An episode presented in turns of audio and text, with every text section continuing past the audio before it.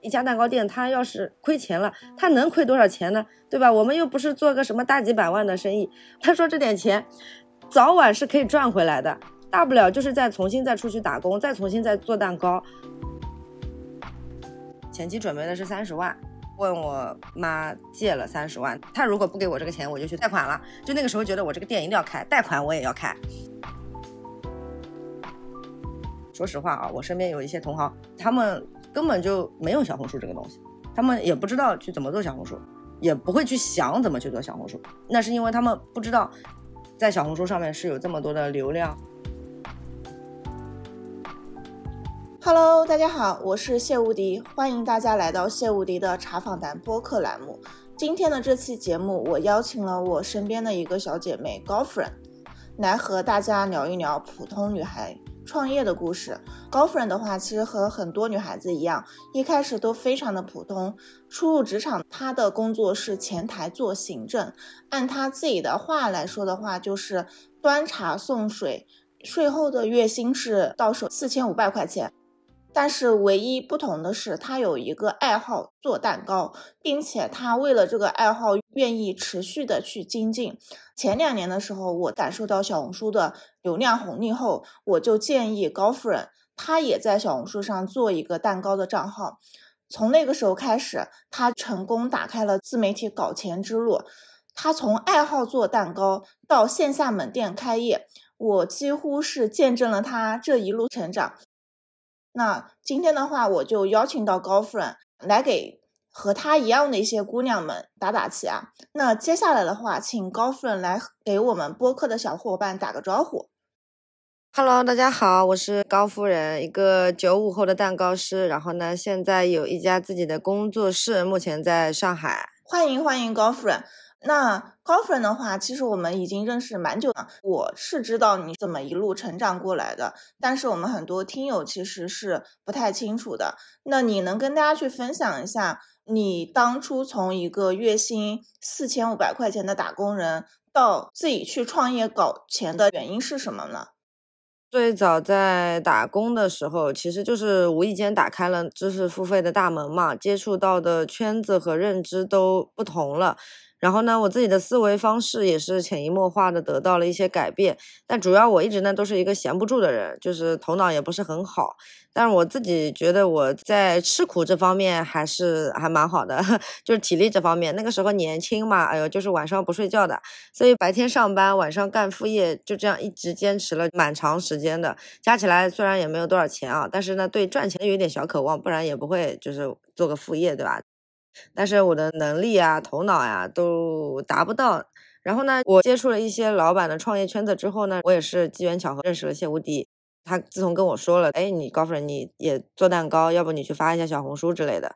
哎，我心想发小红书又不要钱，所以我就开始小红书日更我自己的蛋糕的照片呀。我的蛋糕呢属于比较个性化，因为都是定制化的这种嘛，我也比较喜欢做这种比较特殊啊。艺术性会比较强的蛋糕，所以发了两周之后呢，我就一条笔记开始爆单了。那个时候我感觉到流量带给我的快乐。我每天发小红书就跟发朋友圈一样的呀，五分钟又不要钱，对吧？又可以让人家喜欢。那个时候一个蛋糕，点赞两千多，我基本上每个小时我就要刷一刷小红书的，快乐啊！这每天打开看到九九加多快乐啊！流量这个东西呢，又是一个比较持续的过程，它不停的更新，它就会不停的爆。所以我就觉得，哎，到了某一个阶段的时候，我觉得我是不是可以去辞职在家里做蛋糕了？因为那个时候我觉得我。通过小红书这一个平台，让我的蛋糕这一块的收入已经跟工资一样了。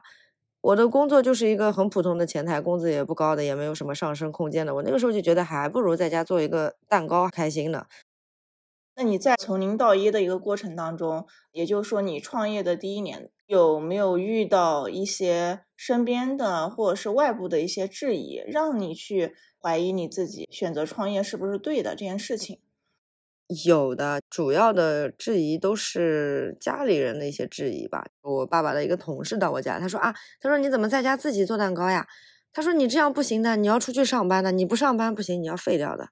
然后呢，还有一些长辈，他们就觉得你没有一个安稳的工作，会和社会脱节的呀。你还不如要去找一个稳定的工作，虽然这个工资可能不要特别的高，但是呢，至少稳定。创业有风险，就是很累嘛。因为我每次去外婆家里面，她都会问我忙不忙，然后有的时候确实很累，我就很疲惫，我就跟她说，确实最近蛮忙的。我说我好几天晚上都是半夜两三点才睡觉的。她就跟我说，你太辛苦了，你要么少接点吧。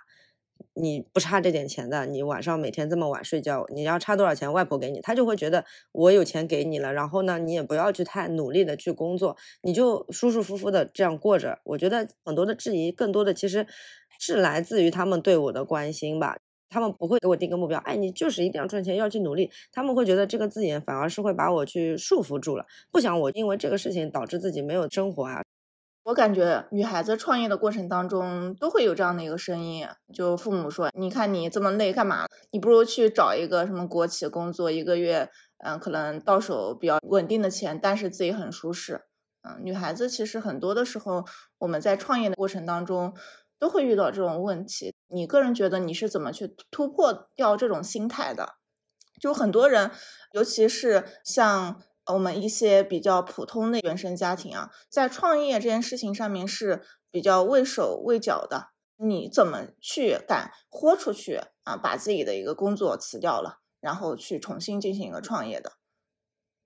我其实是一个很怂的人，其实我一直觉得我没有什么当老板的 胆子，其实很小。然后我又没有钱，我还是个月光，就是赚多少钱花多少钱，就是我可能赚赚五千块钱花五千块钱，赚两万块钱花两万块钱。然后呢，家里呢也是很平平无奇的工薪阶层，我家里也不是很有钱。但是呢，每个女生的梦想难道不就是拥有一家蛋糕店吗？你知道突破这个心态，一开始其实我也有点胆小。那段时间确实纠结了很久很久，然后呢，我也一直跟我老公商量，说我想开店，但是呢，我又担心这个，我又担心那个。我老公也跟我说了嘛，他会觉得其实开一家蛋糕店，你说难嘛，也没有很难，因为开一个小店不需要用很多很多的钱，但大不了就是这件事情没有干成功。我我担心的是，觉得这件事情没有干干成功，我会很丢脸，或者是家里人会觉得。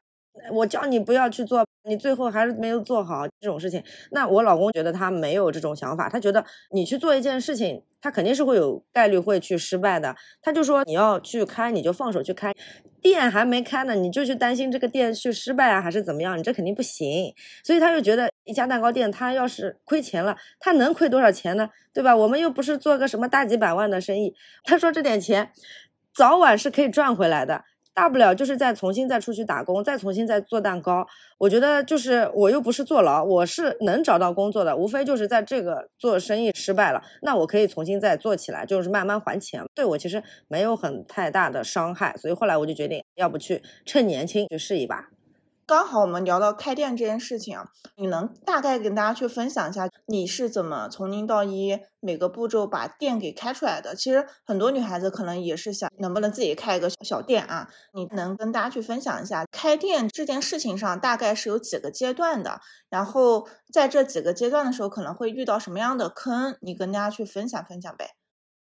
我刚刚开始开店呢，胆子也比较小，我一开始其实不敢投入很多。如果一定要从零到一开始开店的话，首先你要有一点点的小小的资金，就是你的坚强的后盾。然后呢，还要得到家里人的支持。你准备了多少资金啊？我开店前期准备的是三十万，问我妈借了三十万。她如果不给我这个钱，我就去贷贷款了。就那个时候觉得我这个店一定要开，贷款我也要开。后来刚刚开始开了之后呢，我老公的奶奶他们也给了我十万块钱，就是备用的钱。如果这三十万你用完了还不够的话，我们这里也是愿意资助你。所以他们给我的一些支持了，然后呢又会造成一些无形的鼓励。但是也会有一点点压力，就是会让我觉得我拿了你们的钱，我一定要对得起这些钱，我不能把这些钱全部都亏掉。所以我就在开店这方面，我其实比较谨慎，就是一步一步。从一开始我是刚刚开店，我只招了一个员工，全程都是自己每天上班，所有的事情都是自己做，就当是当初在家里做一样，只是换了一个地方。开店了之后呢，会因为没有订单啊焦虑，或者是因为房租啊、员工工资呀焦虑，还有一些要采购的一些设备，总归会就是刚开始开店就是要一直去采购，那这不都是在花钱的情况嘛？所以我就一开始自己也很节省，然后呢又是从早做到晚，然后呢又是找了员工了之后呢，就怕这个员工跑了嘛，我又不敢去压榨人家，就是 就是就是那种非常卑微的老板，又是老板又是员工，那个时候赚的钱确实还没有员工高，我甚至就是刚刚开店了第一个。月，我公公问我第一个月赚了多少钱，我都不敢跟他说，就是很慌的那个时候，因为有很多乱七八糟的事情、杂事，甚至我们开店，因为对那个食品的这个要求非常高，去怎么装修啊，然后呢要和食药监对接呀，设置图纸啊，找装修公司呀，哎呀，就是有大大小小的坑。我在装修的这个期间还碰到了疫情，直接这个时间就拉长了半年。所以说一开始确实自己非常操心操力，在那个食药监还有那个行政中心，我跟我老公就是来回四十度的天，大夏天来回跑，那一个月我估计跑了几十次都有的，就是不停对接，防止有一些意外。前期还是要非常谨慎的。因为装修一下，如果要再返工、再改啊什么的，就是很很很累。然后呢，那个时候确实我觉得自己能坚持下来也是挺厉害的。然后有了员工了之后呢，就是开始接单了嘛。那员工一开始要把他培养成和我一样的风格，所以前期呢，我也是嫌弃这儿嫌弃那儿的。哦，不知道其他人会不会有这种感觉啊？就是我会觉得一个员工可能达不到我的要求，我就不敢去放手让他做，反而是所有的东西还是我自己在做。找了一个员工，也只是帮我打下手。但是呢，在我的订单多了之后呢，我也逐渐逐渐的放手去相信员工，让他去做。然后有的时候我会发现，是不是在某一件事情的处理上面，他可能处理的比我更好。那个时候我就觉得，我有一些东西我要去放开去交给别人做，而不是什么东西都是自己抓。因为一个人的精力还是有限的嘛。然后呢，到到了中期，也就是在今年的过年啊，这个时候我的订单其实已经。挺稳定的了，就是还是两个人，呃，算上我老公是那个洗碗的，一共三个人。然后呢，平时流量、客服、做蛋糕都是我来，就是都是自己来，就是比较稳。然后呢，呃，进度其实也算是比较慢的，真正的进度快是在今年的下半年，然后开始觉得我要招人了，那也是机缘巧合嘛，然后也是有很多的朋友身边的一些贵人。就是会突然有一段时间，会有一个贵人跳出来跟你说，你接下来应该怎么怎么做，对你会更有好一点。他这边就有的时候会提点那么一两句了，完了之后呢，提点完了，我可能听了他的话，给了我一些启发了之后，哦，我是不是要做一些改变？我是不是要在不管是在小红书的流量上面呀，还是在员工上面，我是不是要再多备一个人呀？然后开始去扩大呀？以前我也觉得我可能到了一个点我就满足了，就是从家里做到蛋糕到蛋糕店，我满足了，有一个蛋糕店了，满足了。然后呢，从一个蛋糕店不赚钱到稍微赚了一点小钱了，我觉得我又满足了。现在呢，又有人跟我说，他说，那你既然可以做到这个，你不为什么不去扩大呢？然后呢，我就会觉得，就是到了一个阶段了之后，我就会想下一个阶段，就会有有身边有好多贵人来推着我走。所以就是在我基本上觉得满足的时候呢，他们又给我了一个更大的未来的方向。然后呢，我就要重新再觉得我是不是要迈着这个方向走？有人给我画了一条路，不然我自己就是也没有就是什么规划呀，也没有。就是走一步看一步吧，然后运气比较好吧，我觉得确实大家对我的帮助非常多。然后呢，我从今年的下半年开始。其实进展的比我上半年会快速很多很多，当然也有一部分就是招到了员工，然后他们我觉得招到的员工也特别好，然后呢就是对我也特别好，然后也很卖力的去帮帮我去一起赚钱，把这家店扩大，就是这样一个过程。其实你说长也挺长的，但是呢，现在反过来想，从开店到现在也就一年的时间。其实我感觉这一年经历也挺多的，就是也是从零到一，什么也不懂啊之类的，然后到现在这样。嗯，对我我听起来就是感觉高夫人，你好像是一路被人推着往前走，是吧？对对对，就是呃，每到了一个阶段，刚好遇见一个人帮助你前行。那现在就是就有一个问题比较好奇，就是你是怎么遇到这些贵人的？啊，因为在人生的过程当中，不是所有人都是能遇到的。那你怎么去遇到的？那这些贵人的话，他们是有帮助过你什么吗？对我碰到贵人，我感觉也是最早有一个付费的圈子吧。然后呢，就是在圈子里面，我对知识付费这件事情其实一直都是比较去接受，然后比较去看重这个事情的。我就觉得，因为我本身是没有什么学历的，然后也没有什么文凭啊。我一直觉得，就是有的时候确实知识很重要。虽然以前读书差，但是现在就是学起来也不晚嘛。我要花钱去买别人的知识，因为我如果不花这个钱的话，可能我一直停留在我自己的一个理解范围，我可能到现在还只是一个前台打工的呢，就根本也不会去后面有后续这些事情了。然后呢，我是比较那种异型人呐，比较擅长去跟别人社交，然后也喜欢交朋友。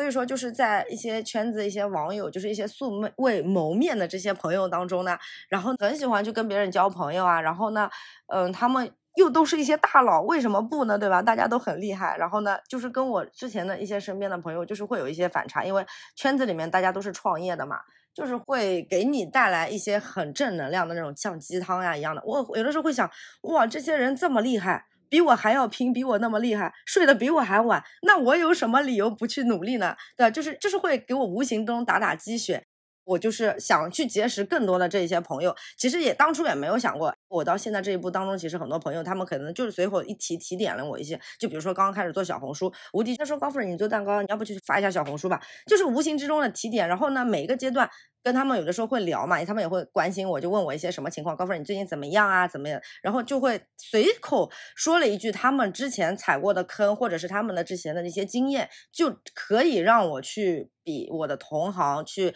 超越同行，或者是进步，就会比同行快速很多。所以我就觉得和这些大脑结石有什么不好的呢？对吧？然后呢，又在一个圈子里面，我能做到现在，肯定是跟我之前结识的这一些人肯定是有着密切的关系的。然后他们也是去帮助我、提点我，然后也是从一开始的可能只是网友啊，甚至我们会有约了线下见面、线下吃饭呀，然后就从一个网友到一个很好的朋友，甚至是未来可能会发展成合伙人呀之类的，就是。大家一起赚钱，他们会带着我一起搞钱。这个阶段，我觉得现在反过来想想，其实也挺快乐的，就是一下子认识了好多人，就每一年就会收到很多人送给我的礼物啊。我拆快递的时候，就是全国各地大家也会想着我，然后呢，我也会去想着他们，就是因为我也做那个蛋糕啊，做月饼啊，什么可以快递的东西，我也会去给人家，就是觉得好快乐啊，就是全国都有朋友的感觉，真的好快乐，到哪都有朋友。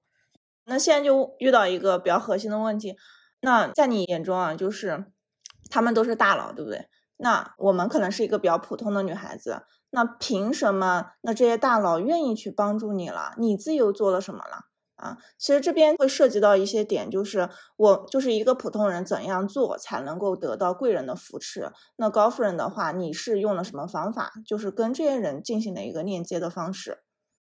我有一个 优势，就是因为我做吃的，你知道吧？要拿住一个人的心，必须要拿住他的胃。我呢，就是一个非常小的小卡拉米。然后呢，我会就是别人帮助我的时候呢，我确实是一个就是我会去。比较去感恩他们帮助我的这个东西呢，其实是不求任何的回报，我只是觉得你帮我了，我要去回报你，而不是我因为我要去送你一个东西，你一定要反过来来帮我呀，要是什么样的，就是这不就变成了一个买卖了嘛？其实没有，我觉得有的时候真情是无价的，这个东西没有办法去用什么送什么东西衡量，因为我送的一些小礼物也只是就代表一个小小的心意，比如说中秋节的时候，我我们正好我们店也有做月饼嘛，那我就觉得。那要不我就给大家都送一点月饼嘛，然后祝大家中秋节快乐。然后过年的时候啊，可能会送一些新年的小礼物啊。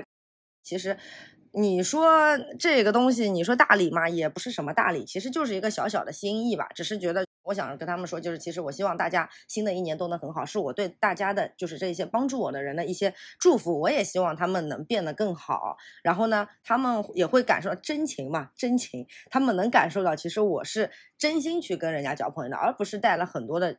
就是有些人社交，他可能会觉得目的性非常强。就比如说我，呃，我来找你聊天，找你做交朋友，一定要你找我买个蛋糕，根本就不是这样的。然后大家就是可以从一个刚刚接触到比较陌生的情况，到一个更加熟悉，然后到一个比较贴心的朋友这样的一个过程。但是我我个人就是比较喜欢交朋友，然后就主要我还性格比较百搭，我跟谁都能聊到一块，所以就是只要你们来，我就请你吃饭那种。就是比较百搭，我没有什么说去在意，就是送礼，就人家会觉得送礼这个东西，哎呀，我这个送出去的东西呀，看不到回报呀，这个东西其实是自愿的，你愿意送，那你就不要再去想那些有一些虚头巴脑的东西了，对吧？哪有这么多盈利性的东西？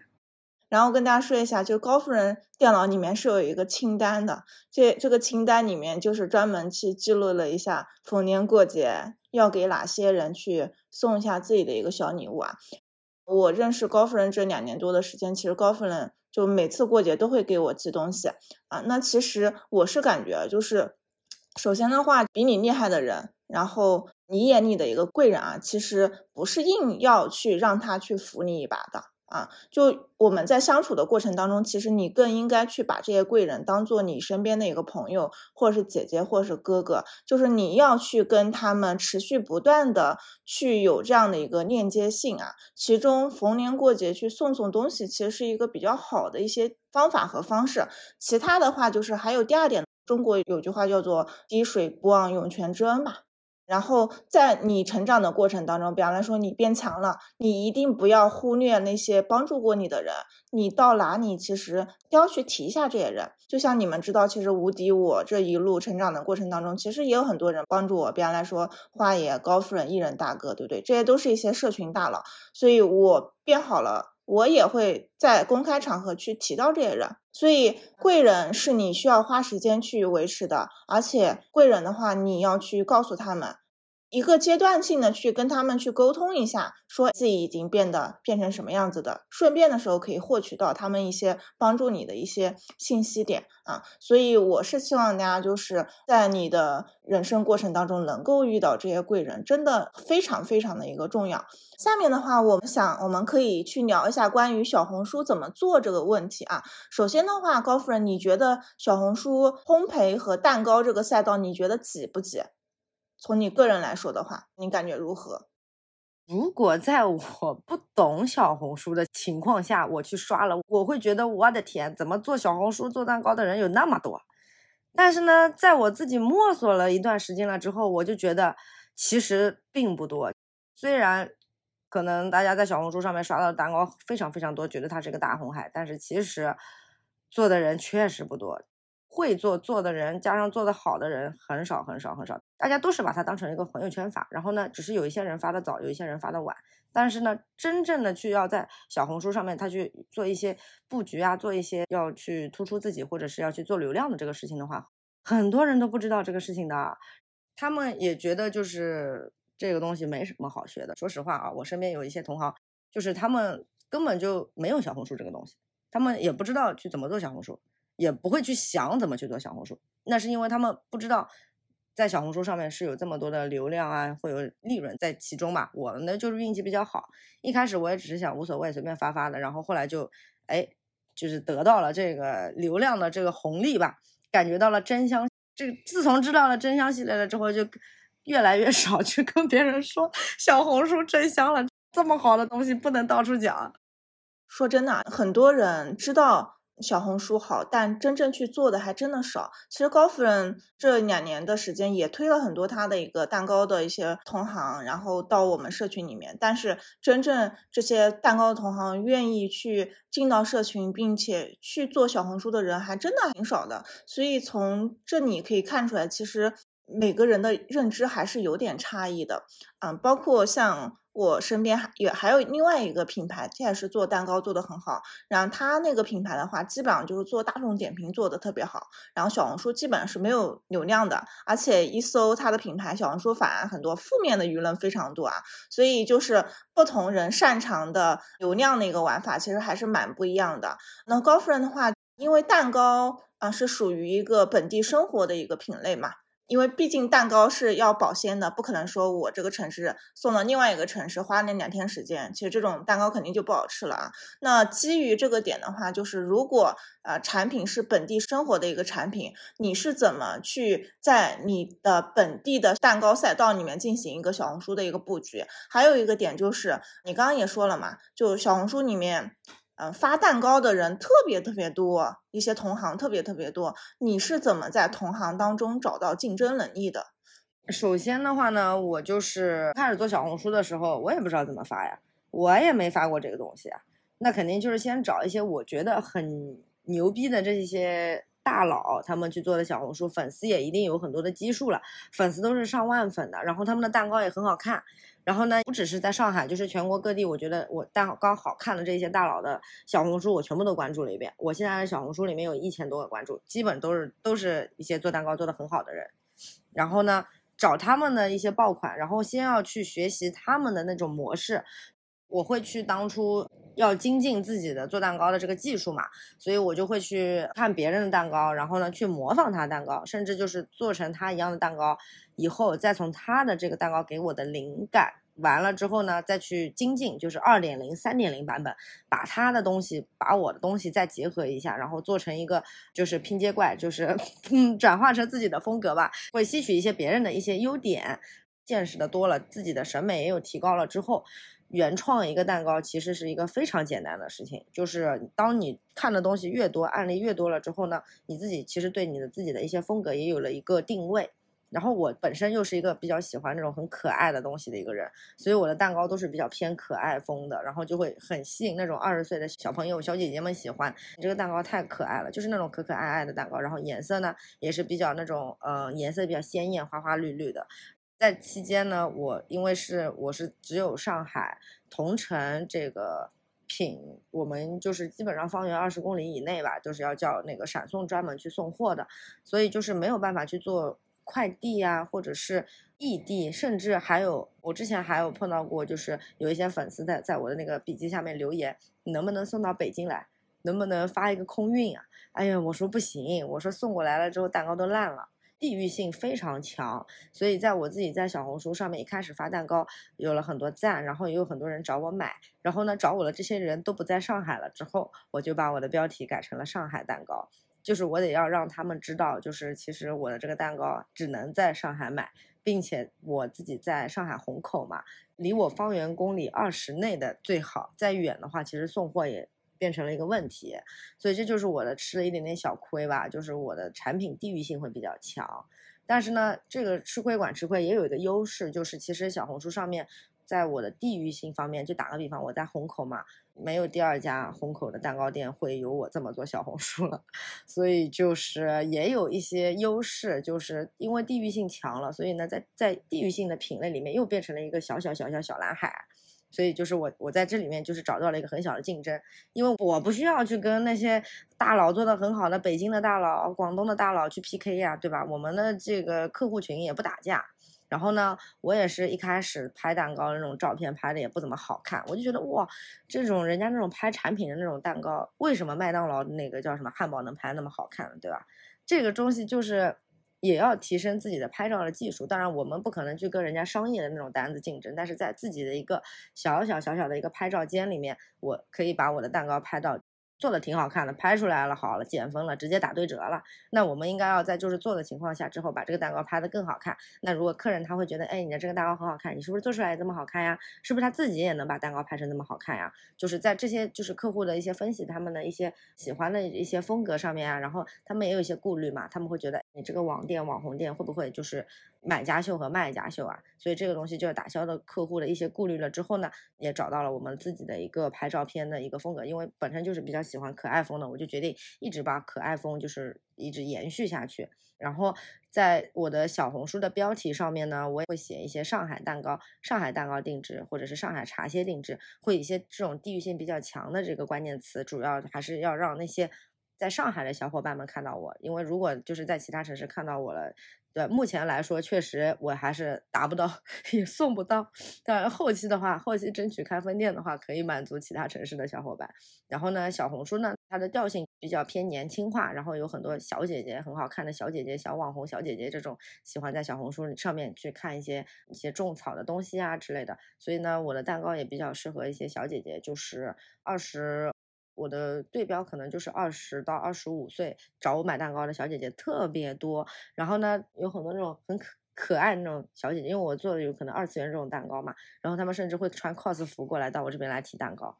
我就觉得我的妈太可爱了，就是感觉我这个老阿姨马上也要被带动年轻化了，就是逐渐逐渐，我自己也很喜欢可爱的东西，找我买蛋糕的小姐姐也很可爱，然后呢，他们就穿的很可爱的衣服到我店里面来的，我就感觉我就很喜欢这种，就是他们越这样越得到了大家的认可了之后呢，我就越想要把这种风格进行到底，所以就是我在同行中的话，其实做我这种风格的，目前来说的话其实不多，就是找到了一个自己。一个小小的一个差异化，然后呢，又会做一点点的小红书，然后去宣传啊，然后去放大自己的一些优势，然后去拍好看的照片之后，我就觉得在一年之内吧，就是确实是这个粉丝量有一个质的飞跃，其实涨粉还挺快的。对我来说的话，确实还挺快。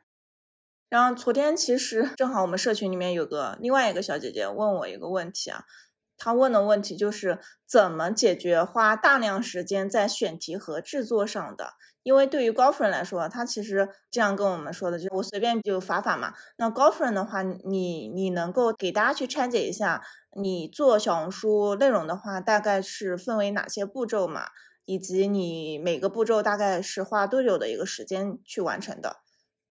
我其实我的蛋糕的品类有个优势，就是我不需要去写文案。我其实主要的就是照片要好看，因为买蛋糕，人家首先要看的就是你对这个蛋糕做的它的技术啊也好，拍照的风格呀，做的这个蛋糕的样子、形象、外表满不满足他的喜欢嘛。所以我的优势就可能就是在选题上面。我们因为每天有太多太多的定制蛋糕了，说实话，我每天都有，最近每天都是十五个不带重样的蛋糕，我都来不及发。我只是把十五个蛋糕里面挑一个我最喜欢的，我就最最最可爱的，然后这个可爱肯定可以得到其他人喜欢的这个蛋糕去发在小红书上面。然后呢，我的小红书的笔记的那个标题，然后我会写一些它的一些长尾流量词，就比如说我是一个粉红色的可爱的裱花蛋糕，或者再带一些它的 IP 名字嘛，或者是一个小女孩适用，或者是啊百日宴适用啊，或者是这种就是比较可爱，或者是洛丽塔风啊，各种风格啊，可爱风啊，洛丽塔风什么氛围感呀，就带一些这种，然后把那个标题先撑满，让大家能搜索到。基本上我发一条笔记，可能发一条笔记只要两分钟吧，跟发朋友圈一样快。但是 P 个图片，我估计估计也要 P 个两分钟吧，大概就是五分钟发一条笔记嘛。然后有的时候呢，比如说有闲情雅致的时候，比如说我可能晚上睡觉前睡不着了，要不先 P 几张照片吧。P 完的照片呢，我就会全部都做在那个小红书的草稿里面，然后呢一下子就做个四五六个。那第二天之后，可能今天特别忙，我没有空发了，我随便草稿里面点一篇就直接发了，就就完事儿了。就是其实还挺方便的，这个是我觉得其实不用占用很多时间，但是贵在坚持，就是一定要去坚持日更这个事儿。我觉得这个倒是比较难的，就是有的时候忙起来确实，哎，早上很早上班，晚上很晚下班了，可能再要 P 个图，再去发一个小红书，可能如果你断了一天两天了之后，你肯定接下去就会越来越越越越越越懈怠。我现在是这样的，我有点飘。一般流量好的时候呢，我就会懈怠；然后呢，流量不好的时候呢，我就会 一天发两条的去拼命发。就是有的时候，有的时候有点飘，呃，但是呢，就是我发小红书的，因为我们这种照片啊，其实只要去 P 一下，稍微修改一下颜色呀，套一个滤镜啊什么的，就是一条笔记了。所以我如果去做矩阵的话，我这个小红书我只要去分别去套一个九宫格。然后呢，把一个品类的蛋糕整理一下，比如说，哎，粉色系、蓝色系、紫色系、黄色系，那你这有数不完的色系，色系一、色系二、合集一、合集二、合集三、合集四，然后九宫格就无限的，就是给它打乱了，重新组合嘛，然后就可以去无限的去分发去做一个一个矩阵铺量，而且这个东西都是我们自己的蛋糕的照片，然后也不会去哎说什么我们去抄袭或者是偷别偷别人的图啊，这事儿我基本上我从来不干。然后呢，我们因为我的店里面有三个照相机。所以我一个蛋糕做完蛋糕了之后，我可能会花十分钟的时间去三百六十度的去拍这个蛋糕，全方位拍摄，拍那个 live 图啊，加上那个视频，然后再加上三个照相机不停的去拍，三个照照相机的它的那个焦距也是不一样的嘛，然后就会有拍出来就不同的风格，然后去不同的分发，但是呢，东西都是我们的东西啊，所以我就是这样去在小红书上面铺量的。如果对选题上面来说，有一些不知道应该去怎么选题的话，你也还有一个很笨很笨的办法，就是把你的所有的关注都是同行，然后呢，你在不知道做什么蛋糕的时候，你就点一个关注，然后不停的刷，总归能刷到你喜欢的蛋糕，然后截个图就好了。就是这个是个很笨的方法，但是也挺好用的，我觉得。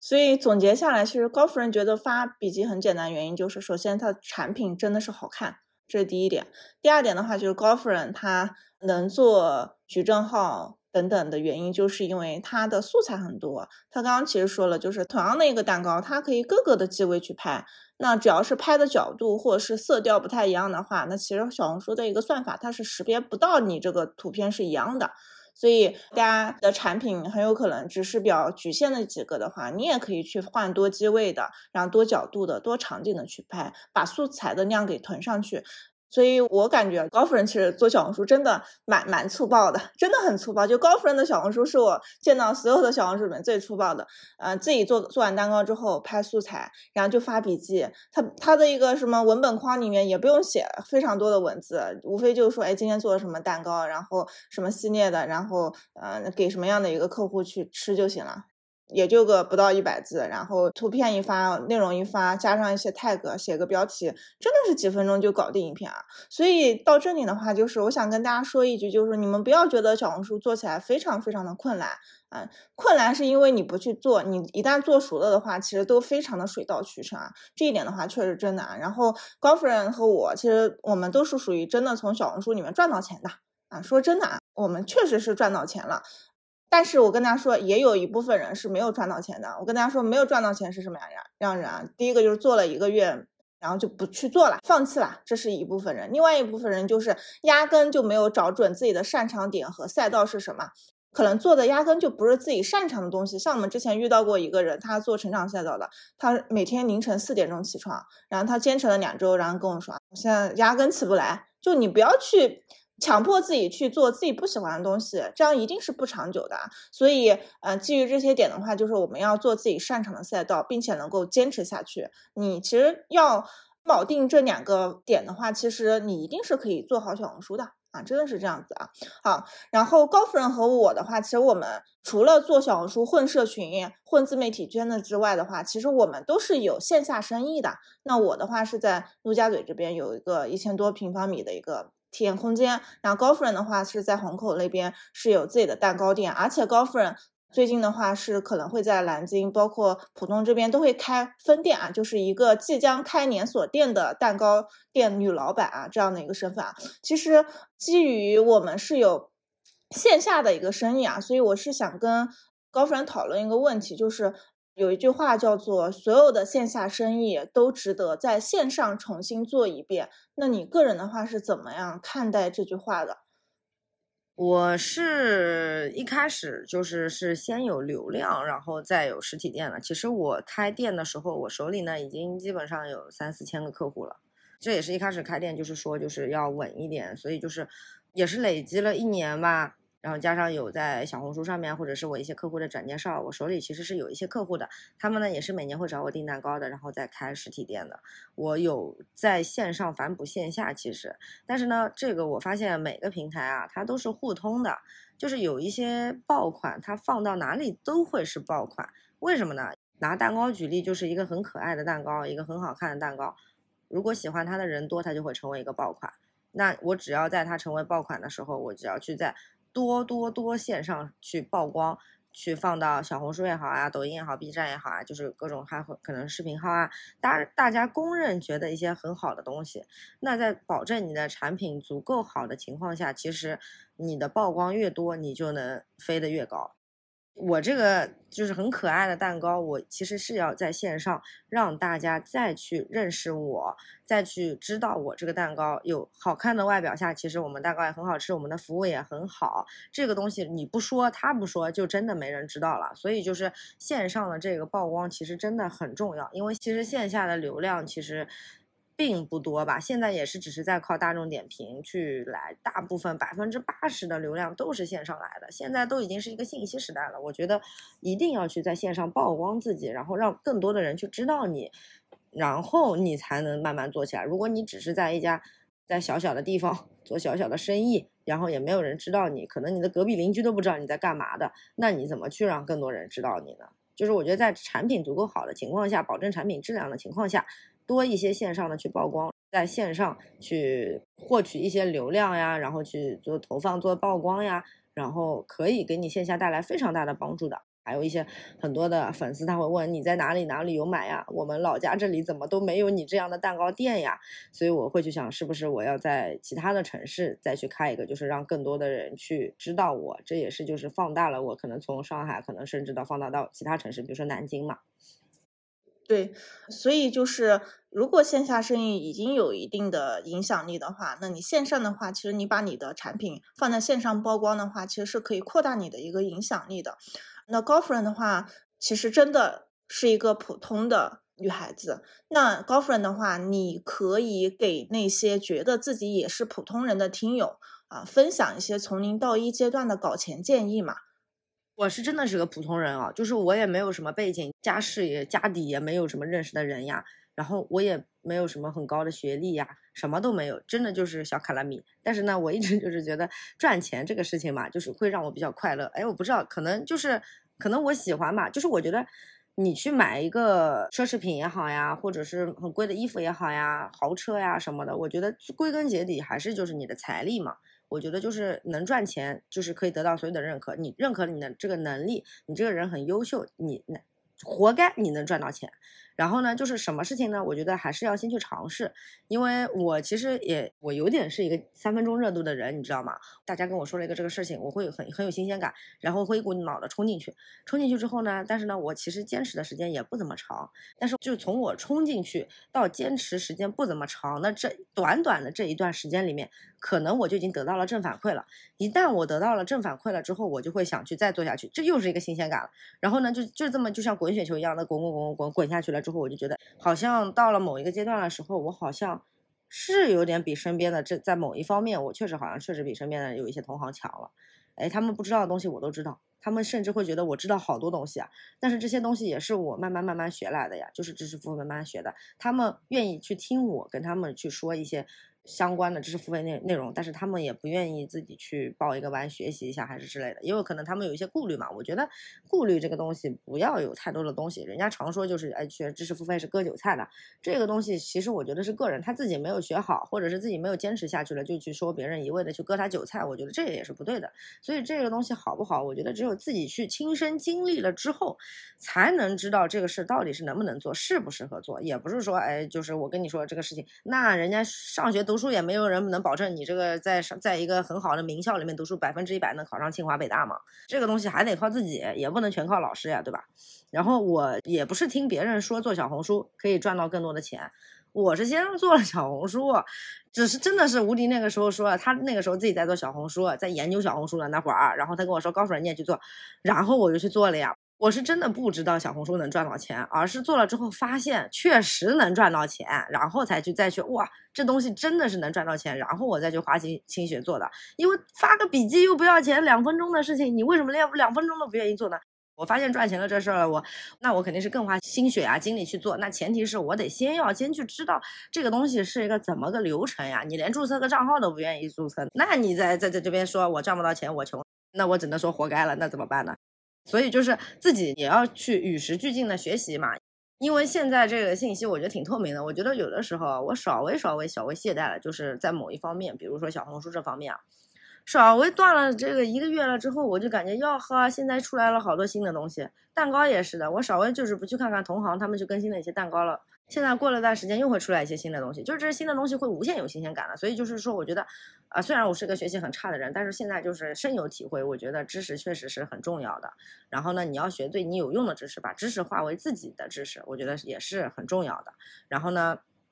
就是不要去觉得我这个东西学会了之后，我就去停止了。去不学了，或者是觉得我够了，这个就东西就很也很奇妙。我赚到钱了之后够了，我就是靠这个赚到钱的，我能赚这赚一辈子。我觉得这也不对的，因为现在淘汰优胜劣汰的，就是特别特别情况，而且大环境也不是很好嘛。优胜劣汰的情况就是真的很现实，所以我觉得就是像我开一个蛋糕店，我不仅要做好蛋糕，我也要知道怎么做流量，我还要知道怎么去管理人，我还要知道怎么去扩大。就是要学的东西太多太多了，你但凡比别人多努力一会儿，多学习一点东西了，你可能就会超越他。可能在他要淘汰的时候，你反而对你来说是有优势。我觉得这种走过的路就是永远都是自己的，自己走过的路，所有的东西还是都是自己的。可能你现在觉得这个无关紧要，你觉得用不到，可能说不定哪天，哎，你就是比别人就差了这一点，你就比别人厉害。我那个时候就觉得有点飘了，那个时候确实有点飘了，就觉得自己跟干这挺好的，我也不需要跟别人去打交道。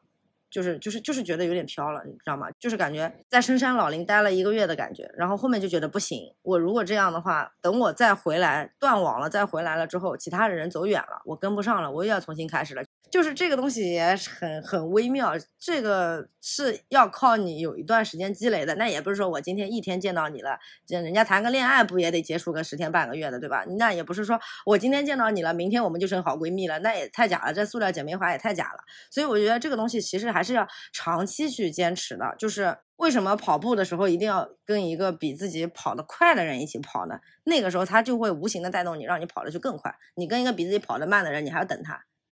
那你要感恩那些跑得比你快的人，还愿意跟你一起跑。这个 就追溯到之前了，就是如果你要跟一个比你优秀的人一起的话，你确实会突飞猛进，就甚至会觉得我跟对人了，就是有这种感觉。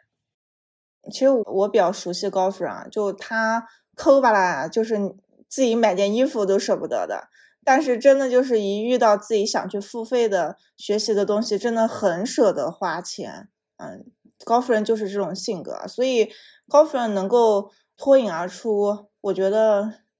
本身是她自己有这个意识，然后自己也其实也足够的去努力和争取啊。好，那我们其实访谈快到最后的一个尾声了，然后高夫人，你能简单的和大家分享一下你未来一到三年的一个目标和规划吗？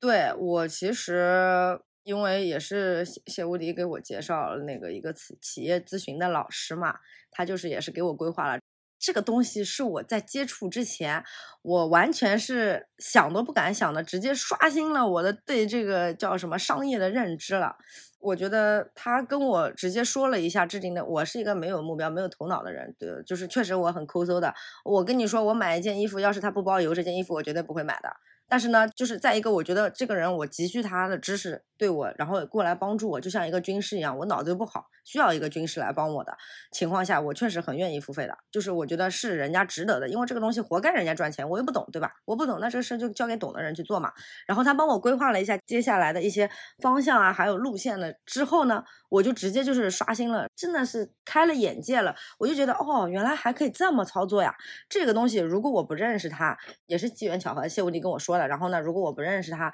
我也不知道我接下来会有怎么样，然后也没有想到，就是认识他了之后，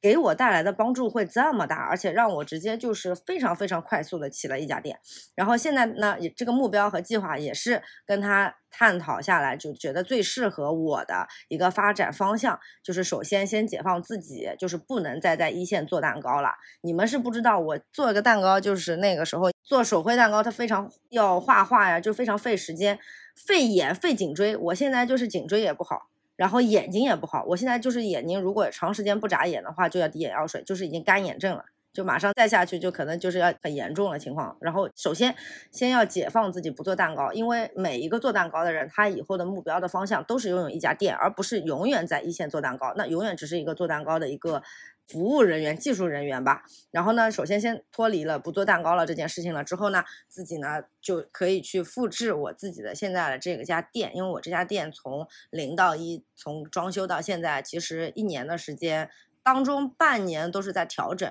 那如果我再去开一家分店的话，其实呢，这个。速度会比我现在这家店会快很多，因为我这已经之前踩过的坑就已经自己自己踩过的坑都已经有有一些路数了，所以说就是再开一家店可以避免这些坑，所以就可以去快速的开店嘛。然后呢，去复制我自己的这个模式，把这家店去交给别人之后呢，我有就是不做蛋糕了之后，我有更多的时间去把我。怎么去开店，把这家店开好的这一套流程去完善一下，那对我开接下来的后面的 N 家店来说的话，都是一个比较好的方法嘛，也不能还是要有点心里要有点底的嘛。然后呢，就是去开很多小而精的店吧，就是我也不想要搞一个什么很大的那种，哎，什么黑金店啊，什么大大大大很大的品牌啊，还是什么的，我觉得就是一家小小的店，然后呢，里面也就七八个人。然后呢，大家都很和睦，因为我们做蛋糕就不知道厨房经营游戏你们玩过没有啊？就是它是比较需要团队的这个东西，就是要需要团队合作的，不管是前端的去一些引流啊，去接单也好，后端的制作，后端的制作我们还分那个各个流程呢，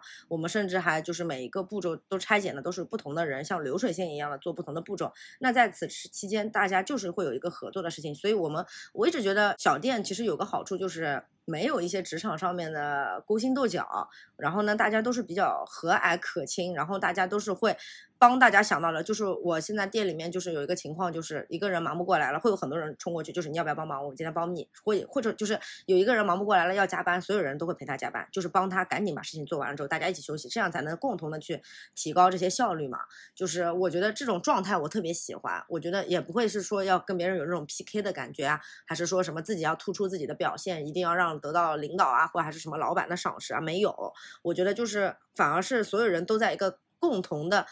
同频嘛，都在一个共同的频道上面，然后大家会有一点团队协作的事情。我就觉得每天玩，就是每天开蛋糕店，就跟在玩厨房经营游戏一样的，就是打的好了，合作的好了，配合的默契了之后呢，你的这个接单的效率就会更高。所以现在我就就是想把这种事情去复制到好多家店，因为就是前面吴迪也说了嘛，就是我南京确实分店最近已经在店铺已经在找好了，就这两天已经在谈装修啊。明年一月左右就是可以开业了，筹备了。然后同时呢，吴迪这边呢，可能就是我们还会在浦东再去开一家，就是我上海的第二家蛋糕店。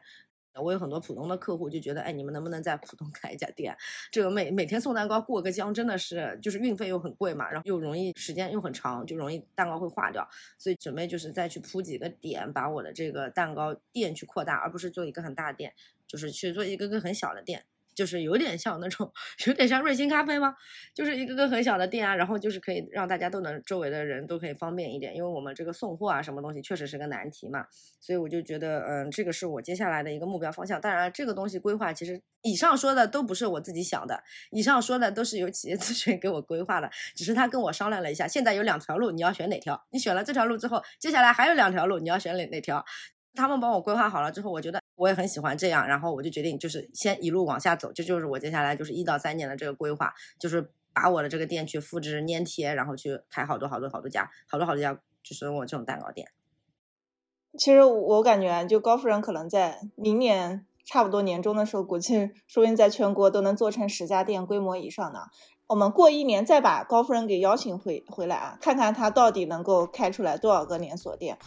我最后说一下，就是像花爷、马里奥，包括林强七，还有温温州土老板、高夫人等等人啊，就我们其实都是自媒体圈子的，也欢迎各位听友能够进到我们的圈子里面来和我们一起玩耍。然后你们可以加一下喵屋的微信 c a t 啊六六六九二。Show note 里面也是有的，进到我的听友群，然后我们在听友群里面是每周都会有直播，对你肯定也有更多的一个帮助啊。然后也希望就是我们开一些线下聚会的时候，你你们也可以来找我们去玩啊，然后跟我们做成好朋友，然后顺便能够认识你们自己的贵人啊。真的是要靠自己去不断的去打开自己的一个社交圈的，非常非常重要。那今天的话，非常感谢高夫人将近一个小时的一个分享。然后高夫人是一个非常励志励志的一个女孩子。然后我们一起加油努力啊，变成更优秀的人。谢谢大家，高夫人你也跟大家说一个再见吧。谢谢谢谢大家，希望就是下次加入我们一起玩啊，下次我们有机会面基的来来我这儿请你们吃饭。